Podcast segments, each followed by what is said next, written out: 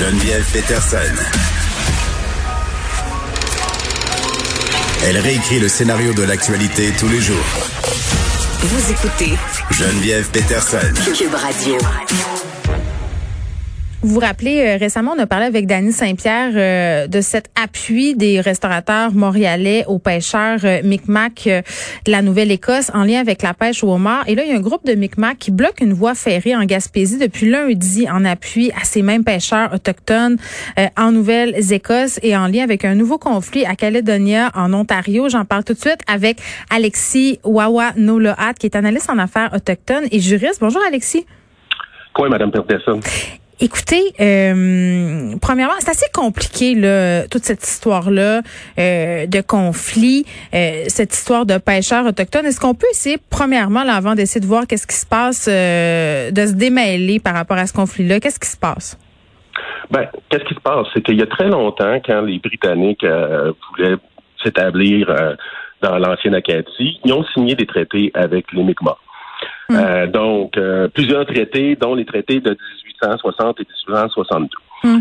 En 1999, la Cour, en interprétant ces traités-là, la Cour suprême du Canada a dit les Mi'kmaq ont euh, la possibilité de faire une pêche de subsistance euh, correcte. Après ça, il y a eu un autre jugement disant que la couronne pouvait tout le temps établir les quotas de pêche puis tout ça. Et depuis ce temps-là, on est dans dans une espèce de flou Mm. où euh, on a des pêcheurs euh, non autochtones qui disent c'est seulement dans la saison de pêche qu'on a le droit de faire pêcher, tandis que les Mi'kmaq, eux, affirment que selon leurs droits issus des traités, ils peuvent aller pêcher pour avoir une pêche de subsistance correcte en dehors des, des, des, des, des zones, euh, des, des temps réglementés par la pêche commerciale. Donc, c'est de là que vient toute cette protestation en ce moment. Oui, ben c'est ça. En ce moment, la, la, la, la communauté Mi'kmaq de Sabagan euh, Adik a décidé de réglementer sa propre pêche, de pouvoir euh, euh, permettre à de ses pêcheurs 250 pièges dans cette zone. Puis là, faut, faut, faut mettre les choses en perspective. Dans cette zone-là, là, les pêcheurs Mi'kmaq ont 250 euh, pièges. On parle de 390 000 pièges pour les pêcheurs non autochtones dans, la, dans le même secteur. OK. Euh, puis là, tu sais, nous, quand on regarde ça aller, là, euh, puis, tu sais, moi, j'ai vraiment pas la prétention de, de, de comprendre euh, c'est quoi euh, que ça fait d'être une personne autochtone, de se voir privé de ses droits et tout ça. Mais euh, qu'est-ce qu'on répond aux gens qui disent, ouais, mais bloquer des chemins de fer, ça sert à rien, ça fait juste chier le monde, ça fait juste euh, une mauvaise image encore pour les Premières Nations? Ben, vous savez, nous autres, ça fait 150 ans de loi sur les Indiens qu'on a. Ouais. Ça fait 150 ans qu'on se fait mettre dans des réserves, qu'on nous dit qu'on qu'on nous enlève notre humanité pour prendre le territoire. Parce qu'il faut se rappeler, c'est quoi derrière ça? C'est des questions de pouvoir. Euh, de pouvoir occuper le territoire, de pouvoir euh, Mm. l'exploiter, de pouvoir aller le pêcher, de pouvoir euh, extraire les minéraux, de pouvoir aller couper la forêt. C'est ça qu'il y a derrière tout ça. faut se rappeler que c'est des questions de pouvoir, pouvoir sur le territoire là Mm. ici.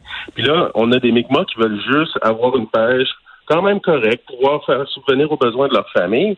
Les pêcheurs blancs viennent les attaquer. Il y a eu euh, la semaine dernière un pêcheur Mi'kmaq qui a été séquestré. On a détruit euh, toute, toute, toute sa récolte. Les pêcheurs non autochtones viennent dire en plus que c'est pour la conservation de la pêche, mais tandis que l'Université de la- d'Alousie a affirmé que c'était à peu près minime euh, l'impact de, la pêcherie autochtone. Mhm.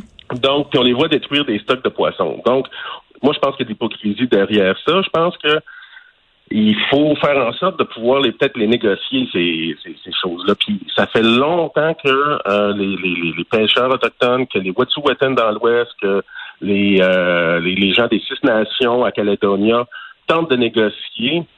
Puis on arrive tout le temps au bout de la ligne qu'on respecte pas. Puis les seuls moments où on, on va accepter une négociation, on l'a vu avec les Wet'suwet'en euh, au début de, de l'année, il a fallu des, des, des, des barrages de, de trains, non seulement dans l'Ouest, mais par ici, euh, puis euh, en Ontario, Mhm. pour que ça bouge.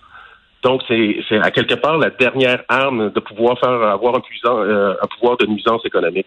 Hmm. Alexis Wawanolutoat, merci, analyste en affaires autochtones et juriste, merci beaucoup.